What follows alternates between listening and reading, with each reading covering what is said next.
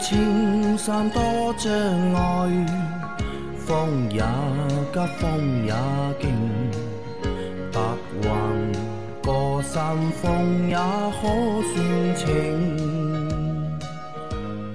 莫说水中多变幻，水也清，水也静，柔情似水。养车修车乐趣多，开车用车没烦恼。大家好，欢迎收听老秦汽修杂谈，我是老秦。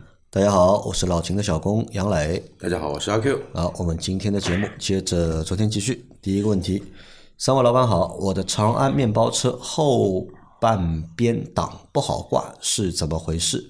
特别是二档和倒档，前半一三五都还好。哎，看一下你的挂档线吧，你的挂档线可能需要调整一下。嗯挂档线，挂档线，因为它有两根线，排档杆下面有两根线，一根叫悬档线，一根叫挂档线。嗯，你把挂档挂档线啊调整一下，这个问题应该就好了。啊就可以了，对吧？对啊，好的啊。来，再下一条，请教老师啊，大众宝来手动空调原是德国产的空调电阻，后换成国产的电阻，现在空调一开，风声好响啊！如果调内循环，风声啊、风扇声更响，啊有办法解决啊？德国产的空调电阻在某宝没有找到，开空调声音响，啊内循环风扇声音更响。嗯，那风扇转速越高，声音越响嘛。啊开内循环，它转速更高嘛。嗯因为你开到内循环，你会发现它的这个出风量明显比外循环要大。同样的档位，开切换成内循环，它风量更大。嗯，那电机转速就大了嘛。嗯电机转速大了以后，声音响，是吧？那这个和电阻有关系吗？和国产的电阻或者是德国的电阻？它不是原厂配件，嗯他买了个副厂配件，对吧？造成你这个转速的空调的那个鼓风电机的转速加大了，嗯出风量应该也加大了，嗯，出风量应该也加大了，我觉得，对吧？还是应该用原厂的配件，原厂的配件。对啊，去买个原厂配件装装上去吧。嗯，不要在淘宝上面去找汽车配件啊，大概率是找不到原厂的。有些跟你说是原厂的也是假货，就还是去线下买，能够买到原去。线下买，好吧？去线下买，嗯，去线下的那个卖汽配的经销商那里去买，或者直接到 4S 店去换一个风扇电阻。嗯你这个风扇电阻换一下，应该也不会太贵的。嗯，是吧？大众宝来嘛，换一个也不会太贵的。你在这个淘宝上面去找，基本都是假货啊！淘宝真的不要去买配件啊！好的啊，再下一条，三位老板好，我想问一下，为什么排气管加油门的时候像漏水一样？这是什么问题？加油门的时候，排气管像漏水。正常的呀。嗯，排气管里面的确是会有水的，特别特别特别就是在冬季啊，环境温度也比较低，排气管的尾段温度也相对较低。嗯。那么汽油燃烧以后，就主要成分就是二氧化碳和水蒸气。嗯，水蒸气通过这个排气管这么长一段距离，跑到最后就是冷却了嘛。嗯，冷却了，对吧？理论上在一百度以下，嗯，水蒸气就变成水了，对，对吧？水蒸气变成水了以后呢，它不是立刻被排出排气管的，它会存留在排气管里面。虽然排气管下面有排排水口，但是还是有一部分水会存留在里面的，对吧？那么存留在里面的时候呢，当你加油门的时候啊，排气压力增大了，就把这个水吹出来吹出来了啊，这个是正常的啊。好，这个是正常的啊。来，再下一条，三位老师傅好，今天刚发生的事，宝骏七三零二零一六款一点五 L 手动豪华版，行驶至家门口没熄火，空档拉上手刹，下车后关上车门，三十秒左右再开车门，车门自动上锁了，打不开了。另一把遥控钥匙不在身边，找了个开锁的，花了一百五。开锁的师傅说遥控钥匙可能有问题，请问三位老师傅，呃，是什么有问题？没有熄火，对吧？空档拉上手刹，下车后关上车门，三十秒左右啊、再开车门啊、车门自动上锁了。你把档挂到 P 档就不会锁了，嗯，它应该没有它是手动挡，啊，手动挡。嗯，手动挡的话，手动挡的话，那它的确就是锁掉了呀，没办法呀。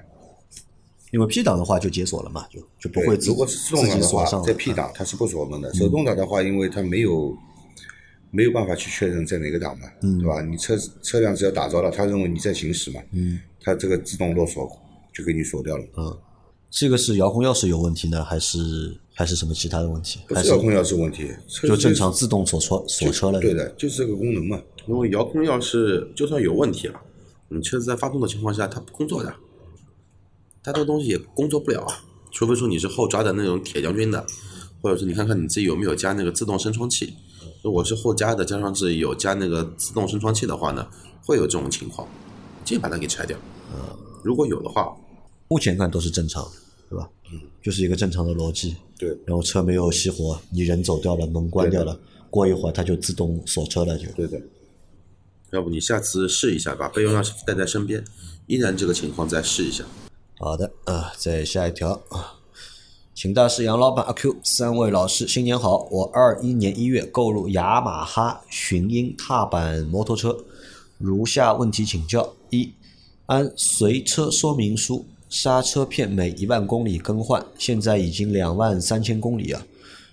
要更换两次刹车片，但发觉刹车盘磨损厉害，大概形成零点五到一毫米的坑，只是其中一面磨损。我觉得刹车片应该比刹车盘软呀，怎么会刹车盘比刹车片还磨损的厉害？二，轮胎是倍耐力一款半热熔胎啊，轮胎磨中间不磨两边，磨后轮不磨前轮。轮胎呃后轮胎截面都快变方的了，这是怎么回事？三，已经一百八十元更换刹车盘和刹车片，更换刹车盘片有何注意事项？如何鉴别刹车盘、刹车片的质量？四，如何鉴别轮胎质量？日常使用有何注意事项？有什么雨天防滑轮胎推荐品牌型号推荐啊？后附图刹车盘片和轮胎啊，关于摩托车的问题啊，摩托车的刹车盘片和轮胎的问题。第一个问题是他问啊，就他的那个说明书上写是一万公里换那个刹车片嘛，他现在是两万三千公里更换过两次刹车片，但发觉呢刹车盘啊磨损的非常厉害。他觉得盘应该比片硬嘛，为什么这个盘磨得比片还厉害？你都已经换过两次刹车片了，你这个总的加起来刹车片的厚度已经磨到多少了？你才磨下去零点五到一毫米，难道你要它一点都磨不掉吗？就盘也是会被磨掉的。对的，就这个和我们轿车的、汽车的那个刹车盘片是一样的。一样的，只是摩托车呢磨损的程度不会像汽车这么，对吧？但按这么说的话，你开车风格还是蛮猛的。嗯，因为我那台你一年二一年一月份购入的迅鹰，现在开了两万三千公里，啊一年多吧我之前那辆跟迅鹰一样的上领，我是一六年买的，我开到了二一年才开了一万六千公里，也没换过刹车片。好，那因为这个开的比较多啊，那刹车肯定刹的也比较多啊。那我们轿车的话，汽车的话是两副片一副盘，差不多，差不多差不多这样一个比例。那他现在怎么使用嘛那？他现在也是嘛，等于是他换了两次那个就是刹车片了，嗯，对吧？那现在再换刹车片和刹车盘，等于说是三副片一副盘。但是摩托车的刹车盘一般来说跟汽车刹车盘它不一样，嗯，对吧？然后它磨损量应该没有那么大，照理来说应该没有那么大。但它这个是那种单活塞，那个单活塞的嘛，而且还雅马哈的话，像迅鹰的话是那个金色的，这么大概反正就这么大一个小活塞，嗯，然后它是单面的，而且它也不是浮动盘，它是固定盘，啊，照片我看到了，它不是浮动式刹车盘，固动盘。固定盘比较容易磨损掉。如果是浮动式的嘛，相相对来说两边会磨得比较均匀。对，好，这个是正常的，对吧？那然后第二个问题是关于它的轮胎啊，它轮胎是倍耐力的一款半热熔胎啊。轮胎磨中间不磨两边啊，磨后轮不磨前轮，后轮胎截面快变成方的了。他想问一下，这是怎么回事？正常的，正常的呀，摩托车的轮子是的，它不像汽车轮子，截面是平的，对吧？嗯嗯它是圆的，它是为什么知道吧有弧度？的，为什么知道吧？为什么？摩托车转弯的时候，嗯车辆要倾斜的，嗯你轮胎的面如果不是圆的，是方的，你转弯就滑出去，啊，对的，对吧？嗯然后你的这个轮胎我之前也有用过啊，其实挺不错的。然后因为目前也正好把你那个最后的那个问题的那个防滑的那个雨轮胎跟你说说一下吧。因为目前我的几台踏板车的话呢，目前清一色换的都是那个倍耐力的天使，就是你的那一套轮胎，它前后是叫逆向花纹安装的，就是前面的花纹的话呢是倒是一个 V 字，后面轮胎的话呢是一个正 V 字，就倒过来这这么一个 V。然后的话呢，我中间因为有一条轮胎被扎了嘛，所以说后来去换了一条。那个那个时候轮胎没货，换了一条米其林的那个叫 City 的一个系列，那感觉的话呢，还是倍耐力的好一点加抓地力更加会好那么一些。那还有问题啊？他说磨后轮不磨前轮，这个是什么原因？踏板车的重心全部在后轮的，对的呃，重心在哪边就会磨哪边。踏板车的话呢，你看它它这辆车啊，前轮是十二寸轮胎，后轮是十寸的一个轮胎，它的所有的发动机、所有的负载基本上都在后都在后面，都在后轮，加上什么呢？你看来是直线跑了多，基本上不怎么压弯，这个是个好习惯啊。所以说这个轮胎的话呢，时间久了就会压成麻将牌方的的。啊，因为你直线跑得多嘛，你进弯的比较少，进弯即使即便你进弯速度比较慢，嗯，对吧？你弯道车辆不会倾斜的这么这么厉害的话，那就是轮胎的中间部分磨得多嘛，对吧？好，那如何鉴别刹车盘片的质量？这个有方式吗？你如果去雅马哈 4S 店去保养的话，也没什么好鉴别的。啊，就买原厂的，或者是买正品的。对，而且这个车其实保养费用挺便宜的，因为那个马把雅雅雅马哈的 4S 店本来就在我们附近真北路嘛，在那个东风日产边上。然后后来的话呢，搬到哪里去了？现在在后来搬到了那个上海动物园，现在又搬掉了啊，搬到那个北新泾去了。啊，那关于买轮胎也一样了，就是买正品的，就质量不会有问题。轮胎其实的话，只要是那个叫什么大的车行，基本上它都会有那个轮胎来卖。但是有一点哦，呃，不要去听所谓的论坛里面的一些瞎忽悠，忽悠你用热熔胎，就全热熔胎。一的话呢，就算全全热熔胎是道路版的，它还对于冬天再开的话，它其实有一个轮胎的升温的过程。而且你要想上海这种天气，你冷胎跟暖胎区别就就就是刹车刹得住跟刹不住，或者说刹车会抱死，一个就不会抱抱死。所以说它需要一定的工作温度才能保证一个抓地力在，所以这种轮胎不建议你去换，就换一个你现在用的那个米那个贝纳利就完全就可以的。那他还问日常使用有何注意事项？那这个日常使用它是指刹车盘片、轮胎还是整台车？我这不知道啊。哎，这个车这个发动机定期更换机油，对吧？机油勤换，然后一万五千公里、两万公里检查一下皮带，检查一下那个那个前部的离合器滑块，就是那个普利珠后轮的离合器的那个弹簧跟离合器摩擦块检查一下，基本上就没问题。这个车就放心开，这个车发发动机开个八八八万公里左右，基本上不会有问题的。啊，好的啊，那再来下一条。三位老师好，关于保养有个问题啊，我的本田 XRV 1.5T 加了比较贵的全合成机油，全合成的020呃金桶啊，现在还在质保期内，买车不到一年，只做过一次首保，一年估计开五千公里啊。四 S 店要求五千公里或者半年保养一次，下次五千公里保养的时候，我是否可以不换机油，只换？空调滤芯和进气空滤，这样的话是否也有保养记录？或者干脆一年后再去保养，这样也在质保期内吗？谢谢各位老师。好的，这个保养呢，你肯定是要在 4S 店做的，你在保修期，对吧？免得自己给自己以后去找麻烦啊。呃，而且你这个还是个 1.5T 的，啊，对，而且你去四 S 店保养的话，你说我只换个空滤，你你觉得四 S 店同意吗？啊，不同意的，肯定是不行的啊！不管你开一年到底开多少公里，对吧？或者多长时间开五千公里，按照他要求的五千公里保养一次就可以了啊，好吧？按照他要求的啊，啊，有五千公里或者是半年啊，就是一定要去做这个保养。如果你一旦你一年之后，对吧，去做这个保养，他会让你做保养，但是他会给你一个记录的，对吧？他会记录下你这次来保养的时间，那和你上次首保的时间啊，其实是有很长的就是时间间隔的。那后面万一你这个发动机如果有什么问题的话，你去找他索赔也好，或者去维权也好，他可以拿这一段的空白的这个日期啊，对吧？来和你就是还是要按时按公里数啊去保养自己的车啊。来，再下一条。三位老师好，请问空调滤、空气滤如果不换有问题吗？对车子有什么影响？这个影响可大了。啊，这个不但对车子有影呃，响，我对跟你说啊你不换空气滤，嗯，最后空气滤会堵塞，进不能正常进气，进你气发动机就没有足够的空气提供给它燃烧，嗯，对吧？影响发动机动力，产生大量积碳，嗯对吧？引起发动机抖动，这些事情都会有。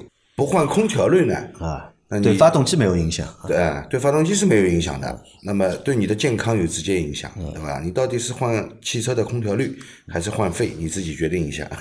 换肺，啊所以这两个都要换啊，一个是伤车啊，还有一个伤人啊。而且空调滤的这个更换周期啊，要短于这个空气滤啊。来，再来一条，三位专家你们好啊，电瓶两个电极上产生了绿色和白色的粉末，请问如何处理比较合适？电瓶的电极上产生了白色和绿色的粉末用，开水用开水浇一下，开水浇，嗯。开水浇效果是最好的。啊，然后老秦为什么会出现两个颜色的粉末？这个电瓶有问题了呀，爬酸了爬酸你浇一下，如果短期内又出现这种情况，那你把电瓶换掉吧。嗯，这个电瓶已经在爬酸了。爬酸啊，不好了啊！对的，开水先清除一下，如果清除之后还会有，那就要换电瓶啊。来，再下一条，三位老板好，请教一下，去汽修厂更换机油后，回家停车一个晚上，第二天发现发动机处地面上有几滴机油，试了好几个晚上，第二天都会有几滴机油，这个问题严重吗？要处理吗？呃，你的发动机在漏油啊，嗯，你去做了保养，不是油底壳螺丝没拧紧，就是油油底壳螺丝的垫片漏油，嗯，要么就是你的机滤漏油，都有可能，都有可能。啊都有可能。那么像这种情况一定要解决的啊，不然你的机油会缺失的，嗯，好吧？回那个保养的地方啊，告把这个情况告诉他，他们就会知道是什么情况了啊。看到他这个漏油啊，我那个听到老秦说的那个机机滤，想到那个时候在本田 4S 店实习的时候拆一个机滤，不知道之前是哪个哪一个，哎，怎么说呢？哪一个人装的？哪一个骨骼惊奇的人装的这个机滤啊？你知道装了多少紧吗？就机滤的话，一般啊，像之前的话，十几年前没有什么正规的要求嘛，因为那时候扭力班一般都是用发动机大大修或者说变速箱大修部门才能用嘛。那你快修的话，基本上都是用手去拧嘛，一般就是拧紧一点点就够了，它不需要很大的力的。但是我们拆那个几率啊，换了四五个人，拆不下来。不管拿手去拧，拿扳手去拉，拉不开了。力气这么大，谁装的？不知道呀，最后怎么办？还还好本本田的车那个设设计比较好，它发动那个机滤是下机的嘛，嗯，怎么办呢？拿一把一字螺丝刀，拿一把榔头直接怼穿掉，然后做了一个杠杆把它给拧下来的。然后我们看看了一下，那个密封垫圈啊，基本上被压到已经变成什么？变变成纸糊的了，已经很薄很很薄了，已经。我想这个人大概是家里没有什么事情啊，装个机滤要这么狠狠的去装。好，再下一条。三位好，自动挡接近红绿灯十几二十米的时候挂入空挡滑行，停下等红灯，对车伤害大吗？如果我一定要这样做的话，在保养上需要怎么特殊的护理？因为我接受不了最后停下那一刹那的闯动。还有就是，我是一七年起亚 K 四一点八自吸，现在不到五万公里，不知道什么时候开始怠速就没有低于过一千，热车也是一千多一点，油耗也比以前高了两三个，有可能是啥情况？没做过大保养，一直在途虎换一油三滤，下次保养会到老秦店里面做个彻底的检查护理。离红灯对吧？还有十几二十米的时候想空档滑行过去，不允许，行不行？不允许。不允许啊，自动挡、自动变速箱不允许空档滑行。不允许啊！那这个我们说过好多次了，不可以啊。但如果他硬是想这么做，他需要做好哪些准备？做好修大修变速箱的准备，啊，做好换代银子准备好，时间准备好就可以了。就可以了哎啊。对，啊，你硬要这么干也可以啊，就是以后就是换变速箱啊或者修变速箱，这个时间会提前，好吧？那然后呢，就是他说他不能接受最后停下那一下的闯动，但这我觉得这个闯动是应该脚是能够控制的吧？控制不了的。控制不了。自动挡车辆都这样，停的那一刹那，嗯总是有那么一下的，哎、只是有的车轻微一点，有的车会比较明显一点，嗯总是会有那么一下的。好的啊，那他现在是五万公里不到嘛，他的车五万一七年的车五万公里不到，开的比较少。他现在怠速比较高，对吧？热车的话怠速也没有低于一千的，油耗也比以前高了两三个，这可能是什么情况？那明显就是车辆有问题了嘛，明显就是车辆有问题了嘛，要么节气门有问题，要么真空有地方漏气，嗯。对吧？也许你之前在那里保养，他这个修理工比较出错，嗯。他干什么活的时候把你这个哪个真空管给拔掉下来了，或甚至于把哪个真空管给弄断掉了，他也不跟你说嘛，嗯，反正你也不知道，你就这样开，只是发现怠速高了。呃应该也不太可能，因为他也只做了就是换那个，他没做过任何保养嘛，只做了换机油和就换机油，他也能把真空管搞断掉，你信不信？本事那么大，奇葩的人多了，特别是在那家人家，不是因为他没有保养吗？一台车五年了，对吧？哦，五年都不止，一七年的车啊，差不多五年啊，没有做过任何的保养，导致这个怠速比较高，油耗比较大。不会的，怠速这么高肯定是有问题的，嗯跟做不做保养不是有绝对的关系，不是有绝对的肯定。是有问题的。好的啊，那那你下次吧，到老秦那里啊，让老秦帮你彻底检查一下，看看问题到底是出在哪里啊。来，最后一个问题，三位师傅新年好，我的本田 XRV 二零二零十月新车，呃，用车四五个月后，自动启停功能时而启用，时而不启用啊，最近几个月完全不启用了。四 S 店电脑检测没有故障码，电瓶性能也正常。他们试了一下，说让跑一段时间再说，现在还是不行。他们又说是电瓶的问题，让换电瓶。我觉得电瓶没问题，望师傅解答，能否在二十号前解答？和他们约在二十号再去四 S 店，谢谢。来得及，来得及。啊。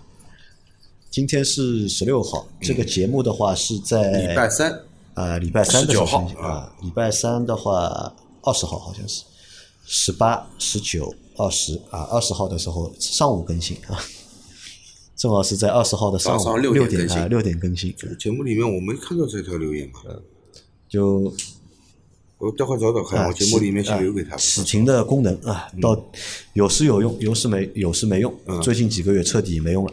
嗯，那基本上就是四 S 店呢开始说呢电瓶没问题，现在呢又和他说电瓶有问题了，这应该是电瓶的问题，应该是电瓶问题。应该是电瓶的问题。既然四 S 店现在也承认是电瓶问题的话呢，你就让他给你索赔一个电瓶呗，呃，只有四五个月嘛，对吧？它哦是十用车四五月份啊，个月用车四五个月，它是二零二零年十月份的车嘛，对吧？到现在的话，一年多了一年多还能索赔电瓶吗？哎呦，这个有点难讲不清楚，嗯，那就看怎么操因。为电瓶保一年，啊，电瓶保一年电瓶只保一年，嗯，它现在已经超过一年了，嗯，但是这个问题呢，在四五个月的时候时候就已经发生了，嗯，他应该去四 S 店也去过的，那么这个情况如果一直是有记录的话呢，嗯，那么说不定可以搞一个。应该是可以索赔一个，哪怕没有记录，这个因为 4S 店有时候很坏的呀，他不会去录系统的嘛，对吧？所以说，如果说他不录系统的话呢，也有办法。那这个办法的话，就不用你去想了，让他们去想。